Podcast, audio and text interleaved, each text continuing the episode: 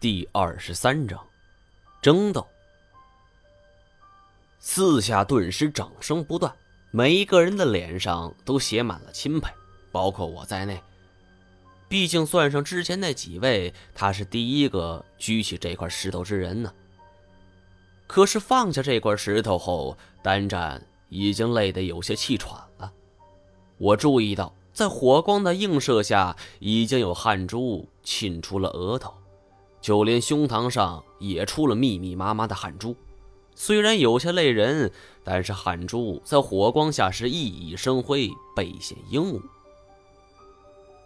只见单战微微调整了一下呼吸，走到最后一块大石前，他两腿绷直，微微下蹲，张开两手是拢抱住两边，然后调整两只脚的站位以及距离。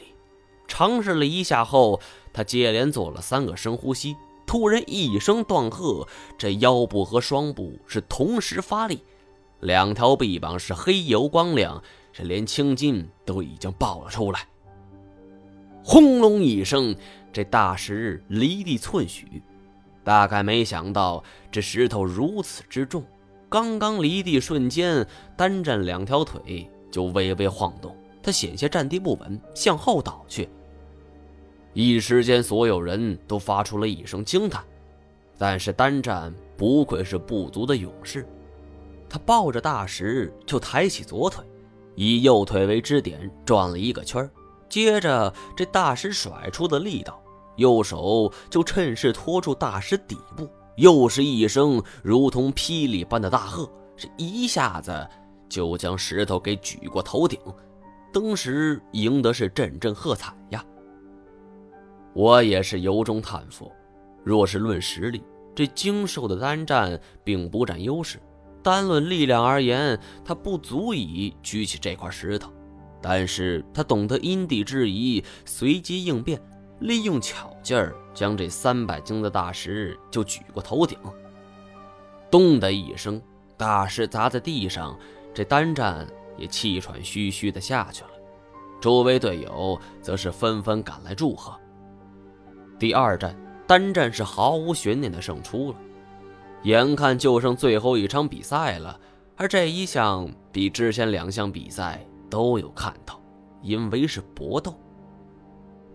搏斗分为白打与器械，看着场上两人是互捉对弈，我想的太前了。这小子如果在这个场合，那这夺个魁应该没悬念吧？妈的，这有机会！一定喊他先来一次，给他找个媳妇儿。在我旁边，一个人正在大声的对每个队员品头论足。嗨，咱们族的规矩啊，平时是不允许私斗。不过今天不同啊，这有什么怨气都可以向任何人发泄。比如说，你看这云龙和丹贤这两人平时就互相不顺眼，这时候还不得揍对方一个鼻青脸肿啊？我听闻。不禁向场上看去，果然，此刻在场上，两人都握着长矛，双方厮杀在一起。这举手投足间是完全不留情，这哪里是招亲呢？这分明就是以命相搏。我见围观的每一个人都气色凝重，完全没了刚才那兴奋表情，便问旁边这个人：“这是怎么回事？”“哎呀，这和和萨是一年一度的盛事。”也是族长默许，呃，可以解决私人恩怨的时候，所以大家没人叫好。听罢后，我是恍然大悟。这时候，只见那高个子枪杆一拔，矮个子就被扫倒在地，喉咙被对方长矛给指着，只好认输。胜者是欢呼雀跃，败者垂头丧气，懊悔不已。观众们也旗帜鲜明地分为两个阵营，看来这每一场比赛都会如此。轮到单战上场的时候，我格外留意。这对于搏击，我虽然是个门外汉，但是多少也学过一些，而且经历过这么多次冒险，我自问对方如果是普通人，那一打四没什么问题呀。可是再看单战的身手，无论是进攻还是防守，都张弛有度，令我十分汗颜。如果遭遇如此一个对手，那我还真没什么把握能打赢他。不过几分钟，对方已经认输了。虽然单战没有将他打倒在地，可是这个人的赤裸上身已经布满了青紫的淤青，也能看出这单战的优势十分巨大呀。